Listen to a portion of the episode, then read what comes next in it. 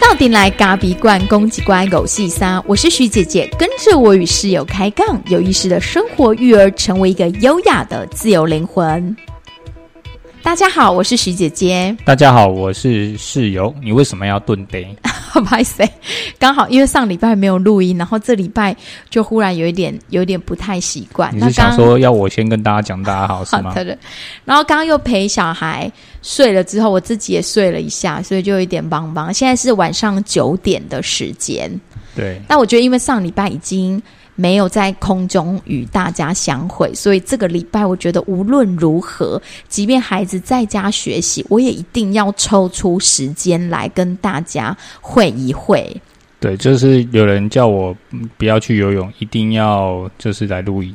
所以爸爸他们最近呢，呃，除了跑步之外，因为他们明年这一群晨跑团的爸爸要去台东。对，挑战人生第一场的三铁，三铁，然后就是有三铁嘛，就是脚踏车、跑步，这你们都没问题。然后就游泳，游泳就是有些人会，但有些人不会，所以他们爸爸们就开始很认真的在练习游泳。也也不是不会了，就是说，我觉得大家都还是有一点点的底子啊，就是说可能没有那么顺畅，对，所以大家就还是希望说赶快把姿势调好。所以现在疫情时代，你们还是过得很如常，然后很精彩，哎。呃，阿爸啊，还是要啊，不然是要怎么样？对啊，不能不停止，不能不停止运动嘛，不能停止运动嘛。就是说，就是疫情来了啊，那那在我们的能力范围跟我们可以到的地方，我们能做什么就尽量做啊。由于现在整个社会的氛围啊，跟有点跟去年一样，也是属于有一点紧张的状态。虽然说是一直在说解封跟共存，可是其实社会的氛围好像还是笼罩着蛮多的担忧。那我跟室友其实说，我们是属于如果说以那个五等尺度统计上的五等尺度量表，就是有完全不担心，然后不担心、普通、很担心跟非常担心。来，你本身是属于哪一类的？我。哦，超级担心，你 超级害怕。普通吧，没有说。你是说针对疫情吗？对，针对疫情，就是这个病毒直身，这个病毒本身吗？你是说这个吗？病毒本身，你你会不会惶恐？因为其实现在的社会氛围底下，有蛮多其实是很惶恐的。应该说，我我我反而是属于普通偏少。那你就是比较不担心，不是那么担心。普通跟不担心之间，对对对对对。我其实我自己也是属于。不担心之间，但是在整个疫情爆发的过程当中，其实我也曾经很担心过。就是在我有跟大家分享，我一直在那边刷那个网络新闻的时候，然后就是我最担心的时候，你家里可能又有小孩子，然后大家就有一一面倒，就是说哦，那个小小孩都还没有打疫苗啊，然后几岁几岁脑膜炎这样子，然后那时候也是搞得我自己很担心的时候。那后来慢慢的，我就开始自己调整之后，我就。没那么担心，再加上上个礼拜六，其实听了一场，呃，小儿科医生嘛，我们学校的一个家长的分享，那他本身对他就是一个医师，那他来讲所谓的就是后疫情时代，我们应该在。呃，这个居家照护，或者是在医学上，或者是在这种面对病情，我们应该要什么样的态度？对，就是可以用一个什么样以一个专业医生的角度，但他又像是我们社群里面的一个好朋友，那以他的专业提供给我们一些建议。那我觉得今天我也可以把自己比较有感触的部分跟大家做一点点的分享。其实，在那个讲座上，医生他其实就是提到了，其实现在病毒其实。无所不在，可能就是在空气中就有了。因为他有提到一个所谓的黄金十四天，其实就是人在感冒的时候都是这样子，尤其是这种飞沫传染，就是十四，如果你有发病，就是十四天里面基本上你都是有传播的可能。那现在其实很多就是所谓的他可能没有那么大的症状，或者是。他也没有特别去塞，或者他同住家他就是没有症状的，那其实他还是都有散播病毒的可能存在，而且现在其实就是七天大家就可以出来，所以那个空气里面其实都是有病毒存在的，所以有时候也不用太过于就是害怕。他其实给我们的建议是，其实你真的不用太害怕，就是用一种平常心来看待。呃，可能就是因为这个这个状态哈，就是说。呃，医师给你这样的建议嘛，所以当当然会告诉你说，哎，你就不要害怕。可是 每一个人面对疫情的角度跟角色其实是不太一样的。像我是属于不太害怕型的，可是有些人就真的很担心嘛。他就真的很担心他的身体安，全，就是身体安全，或者是身体有健康对，健康。或者是甚至他是有小孩的嘛。所以针对这个，其实上次也跟大家分享过嘛，就是说，医师其实在医学根据上面，其实孩子在面对这样疫情的时候，其实他就算不打疫苗，其实他的防御力是比我们大人还要来得更好、更强的。那当然，这个病毒大家都很很熟知的，就是说它是一个呃专，就是对于年长者，他是真的是比较有杀伤力的。那重症率如果没打疫苗，八十岁以上是二十 percent 的重症，对那打打了三三剂还有两 percent 对，哦。针对八十岁以上的这样子的的年长长者啊，哦，所以呃，如果真的是有长者在家里里面真的是有长者的话，其实我觉得真的是要稍微做一点防护，那真的是真心建议还是一定要去打疫苗。对，然后如果年轻人、如果孩子，其实都是万分之几的，就是万分之二这种这种比例。我觉得我们有时候在这个疫情下，我们真的必须去相信这个就是专业的看法，而不是媒体。就是我们一直跟大家强调的，其实你一直看媒体，你会很惶恐。我记得在那个讲座上。医生还有分享到一点，他说现在的快筛或是 PCR，其实都是给比较住院需求的人，你才去做筛。你有住院需求，你是高危险群，那你再去做快筛，不然其实也会增加急诊医师医师同跑的一个压力，急诊人员的压力。那再来，他也提到一个很有趣的现象，是我印象比较深刻的。整个讲座其实大概将近有一点五个小时。那其实我当当中听到一个很有趣的地方，就是他说，在他的诊间呐、如果是小孩子，他自己确诊了，然后如果他又是经常在看电视新闻的那种孩子，他真的就是会以为他的人生已经黑白，然后他自己快要就是快不行、快没救，他就觉得自己已经就是很严重没救了，然后就是一直看电视新闻的这样的小朋友。然后当他讲到这一点的时候，我忽然。就想起了以前我们在念传播的时候，有一个所谓的含化理论。然后那个含化理论的假设就是，人们在收看电视的时间越长的时候，他越会倾向去相信电视重复呈现的那些讯息跟事件，还有价值观，就是我们真实的世界。那这个含化理论，其实在很久以前的一个传播的研究，就是他的一个研究。那他当时最有名的，其实是在讲电视暴力跟儿童的研究。他指到就是说，当儿童你让他接触比较有暴力的电视的时候，他不但会比较倾向有暴力的行为，而且他也会认为这个世界是暴力的。然后当医生讲到这个，就是小孩如果他发现他自己确诊，然后他经常看电视新闻，挂在电视新闻前面那些孩子，他就会觉得他自己真的很严重，然后他可能真的活不下来的那个概念。我觉得就是跟我就忽然让我连接到这个喊话理论，我觉得蛮有趣的。对啊，就这个很有趣，因为我其实我整场我大概就是从旁侧听啊，因为主要是他在听线上的这个课，就是讲座，但是我就是边冲咖啡边听嘛，那我就听到一句最大的重点，就是说。呃，就是如果你的你真的确诊了，你的孩子也可能就是也确诊了嘛，哦，嗯，那你当然带到医院了，你要你要做快筛或做这些研究，或者做这些呃，就是确就是确认他是不是要不要后续的做 PCR 或者怎么样的，他他其实都他其实都认同，他也就是都会帮大家做。但是站在医师的专业里面，物质体的部分呢，我可以帮你处理。但是呢，如果真的要筛，要让你的孩子知道他是确诊的，然后他也要接受后面的 PCR，那心理的问题你必须自己照顾。我没有办法帮他是一个医师，他只能照顾你的身体，但他没有办法照顾你孩子的心理。因此，其实医师他也给了我们一些建议，就是说，如果当你的孩子真的是你帮他塞了，他不舒服，然后真的是阳性了，他其实蛮建议，就是我们不要让孩子那么那么直接的去知道这件事情，因为对孩子来讲，他其实是心灵上很难去承受的。其实大人都很难。今天有一个客人啊，他就跟我分享说，他朋友。就是已经是成熟的人了，我们觉得是成熟的人。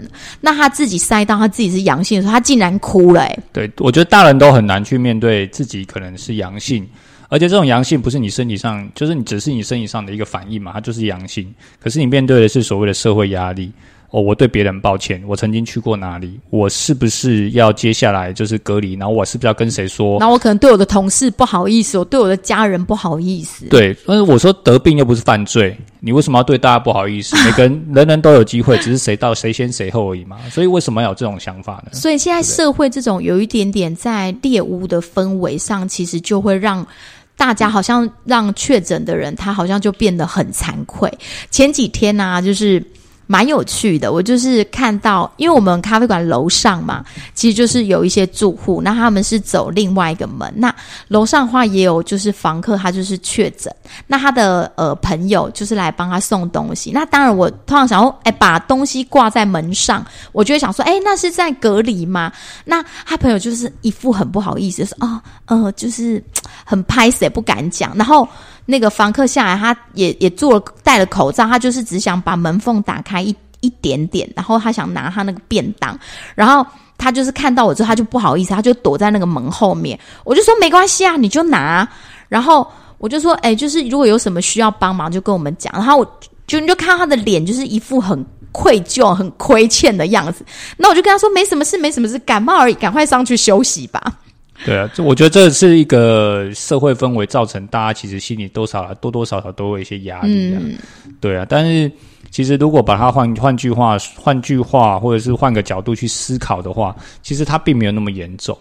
然后确诊又不代表等于判死刑，确诊又不是犯了什么作奸犯科的事，就是确诊真的没有什么错。那在这个疫疫情的情况底下，政府的政策其实一直走向所谓的呃共共存的一个方方方向嘛，哈。但是如果我们今天大家都不得，都不愿意得，那怎如何共存嘛？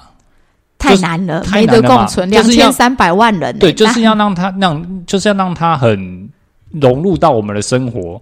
那如果我们这时候我们又不愿意让它融入我们生活，那如何谈共存这件事情？这是很难的。我我前几天也看了一个陈大医生的一个，就是他的分享。他说，为什么在这个时候我们会慢慢的必须走向共存？为什么选在这个时机点？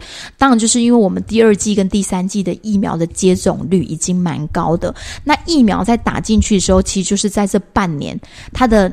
那个抵抗的能力其实最好的，所以在这个时候，如果说我们开放慢慢的共存，那呃，你你通常因为你有接接种到疫苗，所以你轻症的几率也是比较低的，所以在这个时候，轻症的几率比较高，呃，轻症的几率比较对对比较高，所以呢，在这个时候，你再加一个天然的第四季。就是不一样的。虽然我觉得一定很多人会觉得说，哦，把狼加西北料，你怎么可以这样子？我觉得那是另外一回事。就是你站在一个呃以医师专业的角度，他们来说的话，为什么会在这个时候让共存？那疫苗既就是疫苗，它跟你真正得的那个防护，其实都是不赶快呢。疫苗，哎，这句话跟你讲了，这是因为在这个医学在这个医学专业上面，我没有办法跟大家很仔细的说，对，因为我们也不是医生。对，我觉得这相关的一些呃一些就是报道啦，或者是说相关的一些说法，其实在网络上其实基本上都可以摄取得到。对，而且你要去看人家专业医生他们怎么说，而不是媒体。媒体他通常挑什么？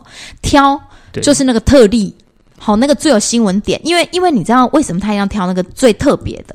因为那最特别的那个什么几岁啊、三岁啊、五岁啊、脑膜炎呐，然后快速啊，然后就死亡这种啊，他只要那个标题一出来，那你知道一出去之后，那个点阅率可能瞬间就会飙破五万、十万。那这时候媒体主管就会跟你讲说：“哦，这个点阅率就厚了，你赶你赶快再去多写几篇类似这种的，就是旁敲侧侧击，再去找一个医生来讲一句什么，然后再去找他。”的呃，身边的人来讲一句什么？对，这个是站在媒体的角度来看这件事情啊，因为我们比以前真的是做媒体业的嘛，所以我们也可以很现实的跟你讲，就是在媒体的呃这种新闻速成的方式，还有媒体的新闻点在抓梗的方式，还有他必须要为了他的点阅率跟收视率着想的情况底下，他必须得这样做。但是他给你看到的是事实，没有错。可是不要以偏概全，那只是他的一个框框，他让你用这个方式在想世界。对，所以在推论上面有一个很重要的东西叫以偏概全。哦，你得了是不是全部人都得？以一党百，以以一变成就是全部人都是一样的。可是这这这其实不是的，站在数据上，医师里面他们都讲数据，它的几率是极低的。结果你把极低的数据把它扩大化，那就是这是而且是无限放大。对，所以这在社会的氛围上面，我觉得它是一个造成纷纷扰了。我觉得是一个不太，诶、应该说新闻媒体素养嘛，我们也好像他每天给我们的就是很惶恐的东西，很可怕的对东西，然后你就觉得这个世界就是这么可怕，现在这个疫情就是这么恐怖。对，所以我觉得媒体试读的能力，在这个时候你必须要去分辨、去分看看，诶，什么是真的你可以看的。那有一些东西夸大去报道它，然后一直不断的去追这些东西的时候，我觉得这时候有时候你就要去增减就。追那一两个个案，奇怪，怎么不去采访一些轻症的人，或是没症状的人，然后问他说：“哎，我你这样子整个过程当中你怎么了？”啊，这种就没有点阅率，这种不会有人要没看、啊。没看，因为大部分的人都是这样，没什么好看。对啊，谁要看那个？对，没有人要看说哦，其实我们全家都得了，但是就是其实也还好。对，没有全家，我们全家，我们全家有五个人，然后五个人都得都得过，都是阳性，然后五个人连流鼻涕都没有流，哎，然后我就这样走出去了其。实每天就都有啊，很多客人跟我们分享，哎，他们全家，尤其是北部来的，全家都已经轮过一轮去了。然后就是，哎，小孩烧个一天两天，对啊，然后大人就是哎，就是稍微有点感冒的症状啊，然后流鼻水、喉咙痛，就大概就这样。大部分的几户都是这样子嘛，但是没有人要包这种东西，哎，谁要报这太无聊了，这是 normal，就是太一般、平常，太一般了嘿这一 normal，没有所以梗。没有梗，嘿，他就要报那个很严重的那个，啊，看也错开一种，黑错开雄厚。然后还可以多做几条，，如果你今天是新闻主管，你背的是几千万点击率的压力的时候，这种选择这种要写给我写个二十条对，，一条一条就是拆成二十条，对，一条就是十万的点阅率嘛，对不对？我写个二十条就多少了，对对对对不对？所以这个时候大家要反个方向讲，我们用媒体试读的角度来帮你剖析这件事情，对，所以这种新闻少看，好，我们去关少，看我们去真正的去看比较好的一些文章，而且是由医师专业医师来写出来的东西，那这个时候我才能去佐证我们对于这件事情的一些想法。就像医生会告诉你，提升免疫力才是王道，而不是一直去阻隔那个病毒。你把你自身的免疫力提升上来，因为他说你免疫力够好，你怎么验都是阴性啊。也也有可能啊，就算你验到阳性，搞不好你也没什么症状。对啊，嗯我不我我们是不知道啊，因为我每天在咖啡馆里面人来人往的，虽然虽然现在疫情人是比较少了，但是但是我常常都觉得病毒应该也经过我们好几回合了，因为常常确诊的就是这么对，靠但是近。但是这这这有时候人家说身心是相通的嘛，就是说你的身体跟你心理是相通的嘛，就是身体会影响心理，心理会影响身体。越害怕越会得哎、。对，我这时候就要有时候不要不信邪。我们朋友他说的，因为他们是他们是老师，然后就是两班的人呢常常玩在一块儿，然后呢，他呢就是属于那一种，就是很 open mind，他就觉得哦没关系，就是这样，而且他自己啊，他本身又没有打疫苗，然后跟他一起呢在一块的，就是玩在一块的那个班级的另一个老师，他就是非常谨慎，无时无刻都一直在消毒，然后碰到就跳，然后他常常都会觉得。我这个朋友怎么都没有尽到一点道义，都没有好好的做好，就是很多很多的消毒这样子。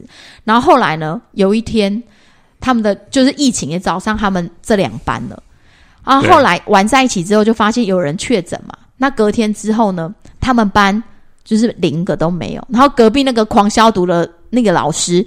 他们班一下确诊了四个，他真的觉得晴天霹雳，他就会觉得说：“我消毒的这么认真，我全部都消毒了，一直喷，为什么我们班还四个？你们班你都不认真，为什么你没有？其实我觉得这也很有趣的，这是灵性吗？吸引力法则说明用到这件事情上面也是有痛的嘛，也是有有有用的嘛，因为因为你一直去想这件事情，你无形中的把它吸过来了，然后病毒不找别人，当然找你啊。因为生活就是你心里的投射。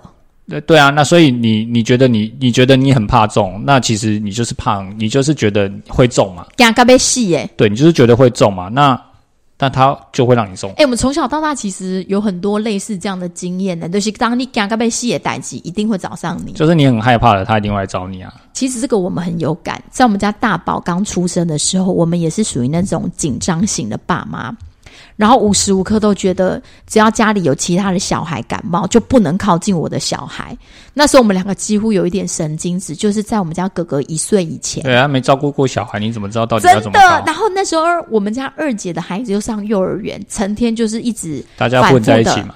对，那孩子你知道，在那个七八岁以前，其实他的免疫力其实都是还没有那么完全的。对然后他因为他收集的那个病病毒不够够多嘛，多所以他时不时来一个病毒，他就发作；来一个病毒新的，他又发作。所以我们家哥哥就是小时候两岁以前，大概总共得过三次、两到三次的肠病毒、玫瑰疹，反正什么有的没的都找上他。嗯该有的都有了吧？我想应该是所有的一轮大概都而且是宝宝时期。那时候其实我跟室友两个经常处于一种很崩溃的状态，就想说他不是才刚发烧、刚咳嗽完不是才好两个礼拜，马上又下一个，哦又又开始了，就好了两天，然后又开始了。然后就是因为他也不会擤鼻涕，你就要一直反复的去用那个吸鼻涕的机器帮他吸，然后帮他化痰，在他吹蒸汽，然后你每天都搞得你自己很非常的神经质。只要姐姐的小孩一感冒，我就会觉得说你不能靠近他。我就是那种超神经质的妈妈。对我就发现这是庸人自扰。后来走过去之后，就后来就是这段路走过之后，你就发现自己是我们大概疯了一年，对，也也没有用了啊，就是大概 大概你你都觉得这这世界是末日的，后来有一天突然被点醒，就是说哎、就在他快一一岁多那时候，啊啊他就说啊，本来都会丢，哎丢都是会丢，阿弟你你想那么多有什么用吗？我还记得那一天，我们两个告诉自己，因为他就是反复这样子，已经很久了，就是得了这个又得那个。然后有一天，我们两个就告诉自己说，我们能不能就不要再担心了，我们就让他得好吗？对啊，没有你你没有办法阻止他不得，那无法控制的你就不要控制，你能控制的就是什么？他得了，他真的生病了。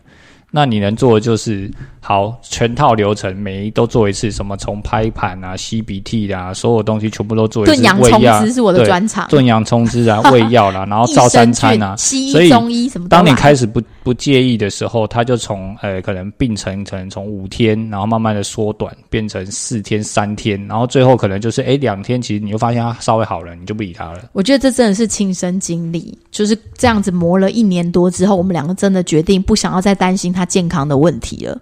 对，所以疫情之后，你觉得你现在有什么样的感想？我自己吗？我自己觉得，在这个疫情的时候，我们就是更有意识的去认识自己的身体，因为什么身体？身体就是哦你这个物质身。哎以前其卖公啊实卖公啊学术啊，什么物质生黑修灵性的听不啦？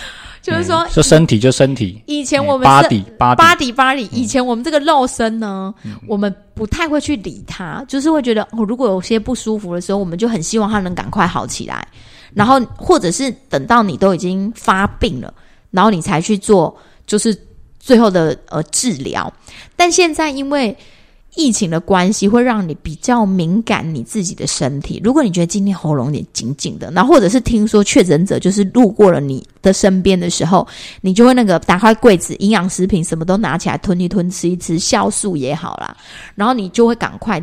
我跟你讲，作息很重要，早睡就是好好的睡觉，睡觉是最好的。对啊，我觉得是更有意识的去关注自己的身体的任何一个状态啦。我觉得每天都喝酒呢。对，但是不会过度紧张，对就是说不紧，张哎，心情是放轻松的。但是你会发现说，哎，可能你觉得呃，今天呃游完泳回来有点紧紧的，那我就是五五十八度的金门高粱喝一下，喝一下，喝个一口哎、啊。我刚刚你讲这那啊，没想好嘞，哎你这那哦是哦没医学，呃不好意思没医学，没有，我这是没有。医生跟着，我没有说我我不是医生，哦，对，对不？对？但是你纯粹是好友分享，对我们分享给咖啡粉。对因为因为你就是做一种体内消毒嘛，体外酒精喷嘛，体内五十八度嘛，对不对？所以大家自己 自己自己凭自己感觉、哎，感受嘛。共吧，外头对，但是我告诉你，我们有一个有一个很有趣的地，诶，很有趣的一个叫做喉咙性的喷雾嘛，那是之前一个朋友介绍，就是必达定嘛，但是现在听说是买不到了，真的假？真的缺货？为什缺么？啊，大很大家都很觉得很也不是啊，就是说医医疗的用品大部分还是集中在医院、医院啊或医疗哎、那个必达定我自己喷过，蛮有意思。就是你喉咙有点不太舒服的时候，你在睡前就是喷，它有点像是你去看耳鼻喉科，你喉咙痛嘛，然后医生会帮你擦那个有点点像点点酒的，还是碘有点像的酒点的味道在你的喉头，的这种东西，那有一点舒缓跟消毒的感觉。对，那它只存在于你如果真的发了，那就没有用了，赶快去看医生吧，吼。但是它只存在于你觉得喉咙干干的，喝水的时候你还是觉得干干的，好，那就觉得紧紧紧紧的，好，那我们就喷一下，睡觉，隔天早上就好了。但前提是吼，你不要喷了之后，然后你三点才睡，那我对你三点那也才睡没有用啊，不好意思，这我就没办法，吼。那我们的状态就是我们有意识的去看待自己的身体，所以有一点状况，我们就稍微弄一下。喝，然后赶快早点睡，多喝一点水。哎，隔天早上起来就没事了。有时候甚至我早上起来会觉得喉咙干干的，那我就赶快喝一点水，去跑步，跑完步就好了。对然后运动不要松懈，对，尤其在这个状态，我们要保持自己的身体，因为我们毕竟还有那个老的、小的要顾的那一种，我们有家庭要顾的这一种，所以我们自己成为那个中间分子，我们必须要照顾好自己的，身体。常常都很多很多人就是会问我说：“哈啊，你工作开店很忙，然后你要烘豆，然后你还要顾小孩，嗯，然后你怎么会有时间运动？”我说：“哈，运动当你变成习惯之后，它不需要特别的时间，因为在那个时间你就会自己自己就会很主动的去运动。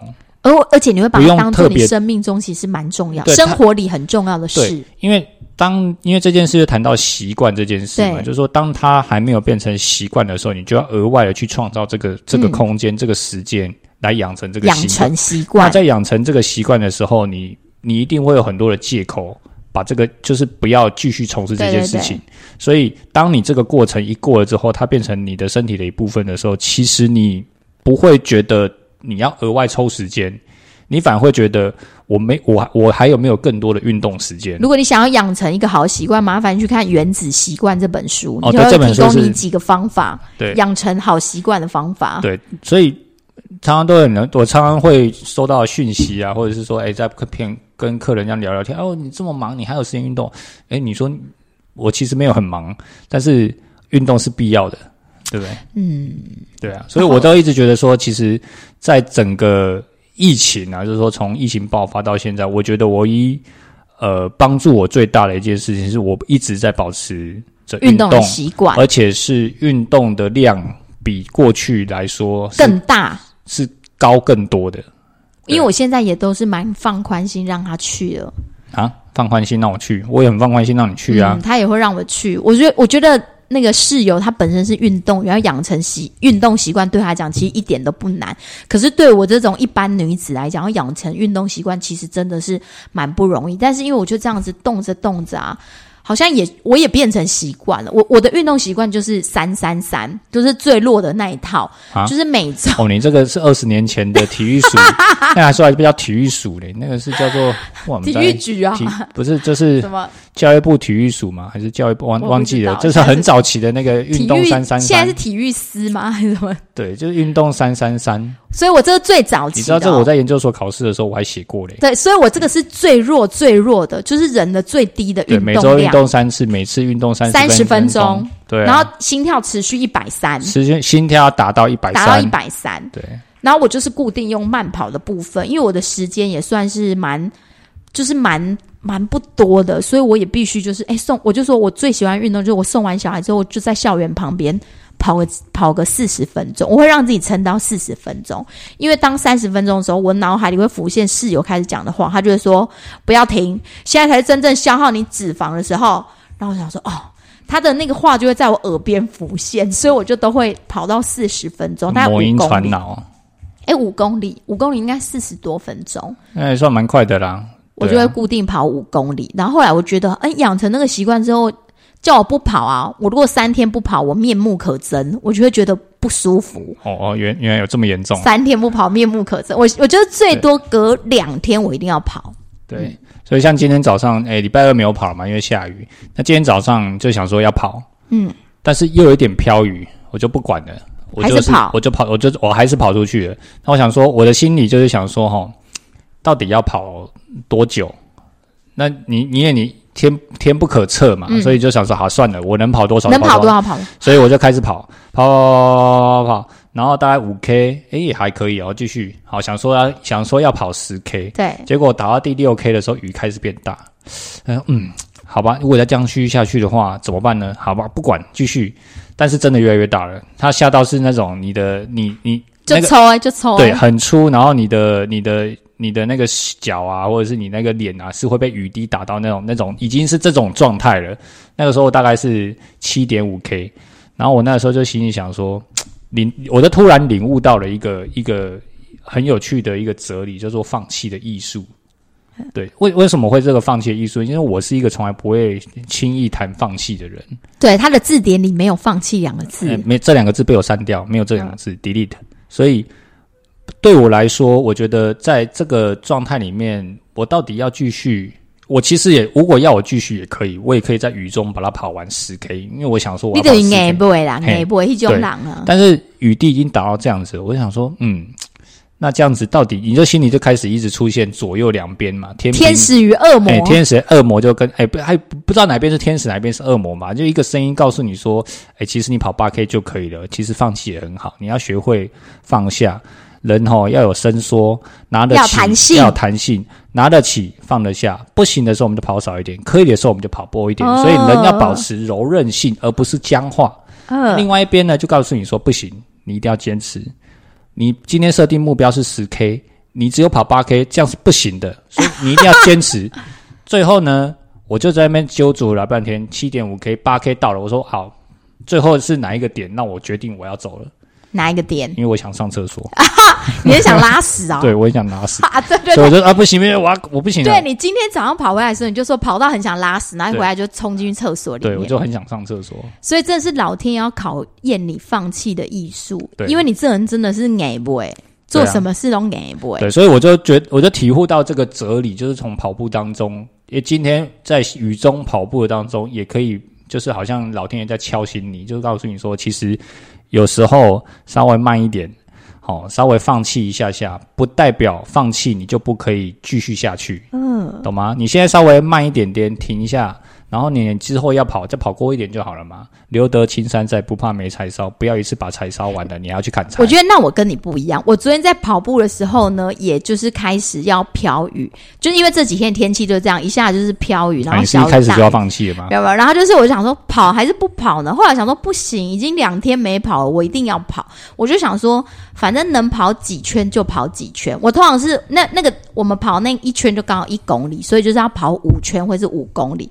然后开始跑的时候，我心里想说，反正如果等下下雨的话，我就跑到第三圈也很好，就是跑三圈也可以这样子。我平常要跑五圈嘛，我就跑三圈也可以。然后跑到第三圈的时候，哎，开始飘雨了。我心想说，飘雨了、哎，要不要就是三圈了，应该也可以的吧？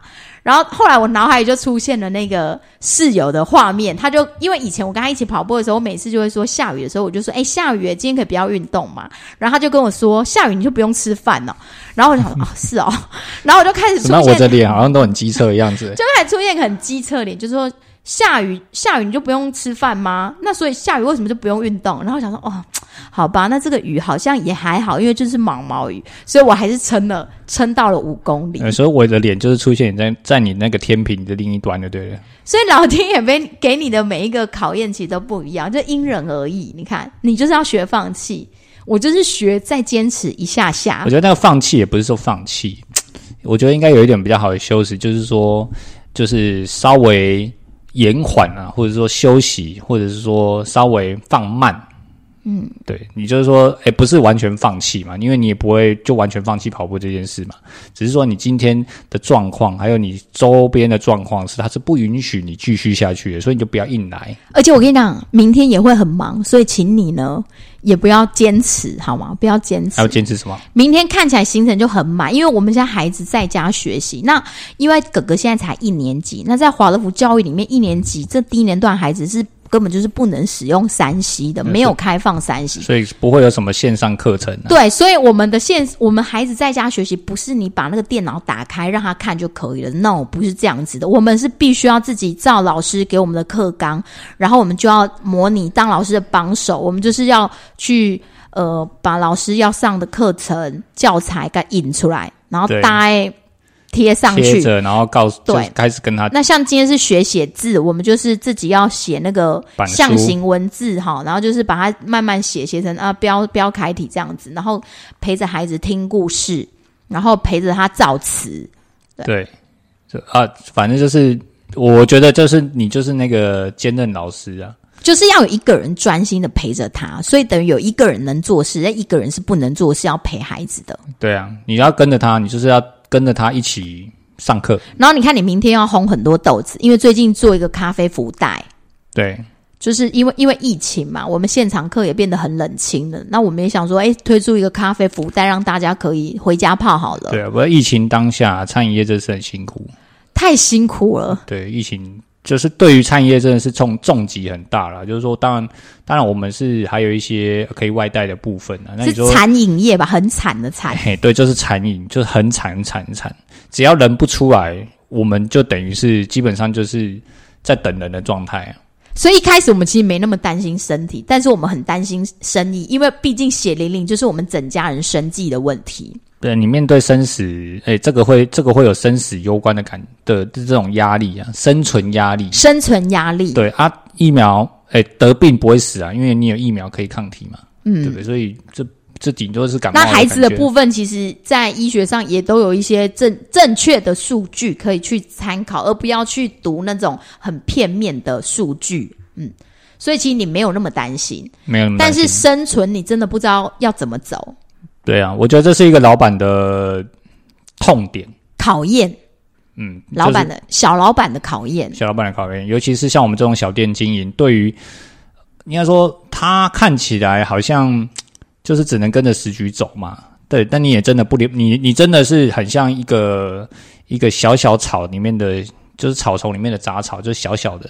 然后呢，今天呢，风要这样子往你把你吹过来呢，你只能往那边倒。那你能你能说你要硬挺的站起来吗？好像也不行。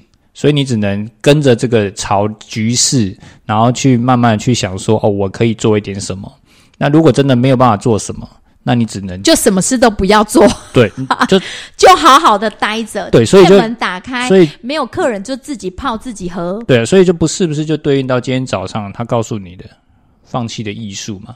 在这个时局下，天空就不作美，时局就不美，你何必你现在如果是开那种什么药局的，你可能真的是这个时机点很美败。就是相关产业啦饮，业的，就真的是很惨。对啊，所以我我就是我们餐还是有很多朋友嘛，他们都是餐饮业嘛，或者咖啡馆的老板啊，其实哎，只能说大概都哀哀叫。但我觉得我现在真的蛮感恩愿意走进来的客人，或者愿意买一包咖啡豆的客人，因为店里虽然真的是很就是非常非常冷清，但是还你还是会看到那么几个持续在支持你的客人，你就会觉得很感动。他们就是待在这里，然后我要走的时候，我就跟他们说：今天真的谢谢你们来，就是谢谢你们来这个空间，让这个空间有温暖。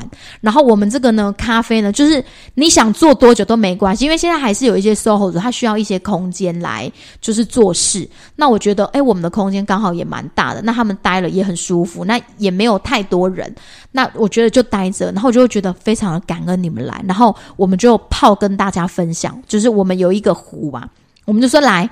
你就坐着，你就工作，你想喝你就来倒，因为真的很感恩。现在这个时候，就是你只要愿意来，然后我们就是畅饮吧，对，就是好像你花 对对对畅饮吧。拜诶、就是就是一种尴尬而已，就是你拜托你来啊，呃，很希望你来，赶快进来。你知道一间馆子里面吼，当然有没有买气，我们是觉得还好，但是我觉得那人气，我们很喜欢人气的感觉。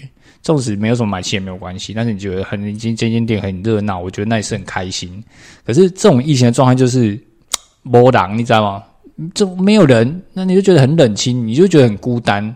你知道开小店啊，这种经营的这种感觉，就希望哎客人来跟你聊天啊，客人一直进来出去进来出去，你跟他聊聊天啊，寒就有一暄啊种。流动的感觉。对，那你就觉得哎，跟老客人、新客人认识，然后老客人还服务，然后你就觉得很很好，每天就觉得很有成就感。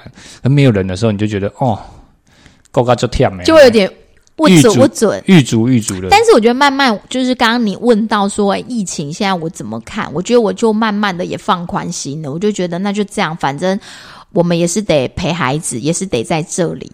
但是应该下个礼拜开始，我们就会恢复到一个礼拜还是要去店休一天了，因为我觉得在这个时局要留一些能量在，尤其像我们这样的小店，我们需要留一些能量在，所以我就觉得我们应该回归到日常。所以既然说我们在这个时候，呃，应该说就是现场课也没那么多，那员工我们也需要轮流着去休息，我们就觉得那我们就是回到每个礼拜休一天，然后就是慢慢的去把那个能量给守护住。嗯我觉得休息还是必要的啦。休息是为了走更长远的路。这当然是说好听的话啦，但是就是主要是因为现场课其实真的它的人流毕竟没那么大，那再加上我们人力有限，所以孩子又在家学习，所以你必须得留一点能量，让自己可以有时间可以喘气啊，不然你一下电一下老师，一下电一下老师，我就想说，我现在是咖啡师还是老师？我到底是要泡咖啡还是要带小孩？所以。在这样的情况底下，有时候我们也需要让自己有一点空间去做一点转换啊。这个也是我逼室友放弃的艺术，因为其实他是一个很不愿意，他觉得我们走向全年无休，我们怎么可以倒退？我说没有什么倒不倒退，就是一个时局，我们因着时局来做一些调整，让自己可以继续的平静跟舒服。我常常都觉得徐姐是我人生中的绊脚石，对她常常本来就是她常常在叫我放弃，你不要做这个好不好？你可以等一下吗？你可以慢一点吗？你可以不要做吗？你可以放弃。哎，我让这件做不会，这件事不做不会怎么样。你这样可以多活几年。如果你想多活几年的话，你就好好听我的话。是哦，听不吹大富贵。你确定这样不会糜烂吗？好啦，我们最后就跟大家分享到这里，一样分享一个金句送给大家：如何在不断的转动中保持安稳沉静？如何在纷扰的生活中充实内在的能量？因为真正逐渐枯竭的不是外在的环境，而是你的内心。谢谢大家，谢谢大家，如果支持我们，记得把咖啡福袋买起来。谢谢大家。对，咖啡福袋现在非常的优惠啊，就是三包半磅只要一零九九哦。我们还没介绍，我们刚才没介绍啊，对不对？我们现在稍微讲一下啦，就是如果你真的有需要，然后呢，你也刚好要买豆子，那就是一零九九买起来。我们连接在我们的这个内文里面，我们应该都会贴了。到几月几号？六月多。到六月五号，到端午节的那一周结束。到六月五号端午节结束，好。对，这段时间都可以定。那依据各种不同的需求，各种陪度都有。这样。好啊，谢谢你们支持我们，谢谢，拜拜。谢谢，拜拜。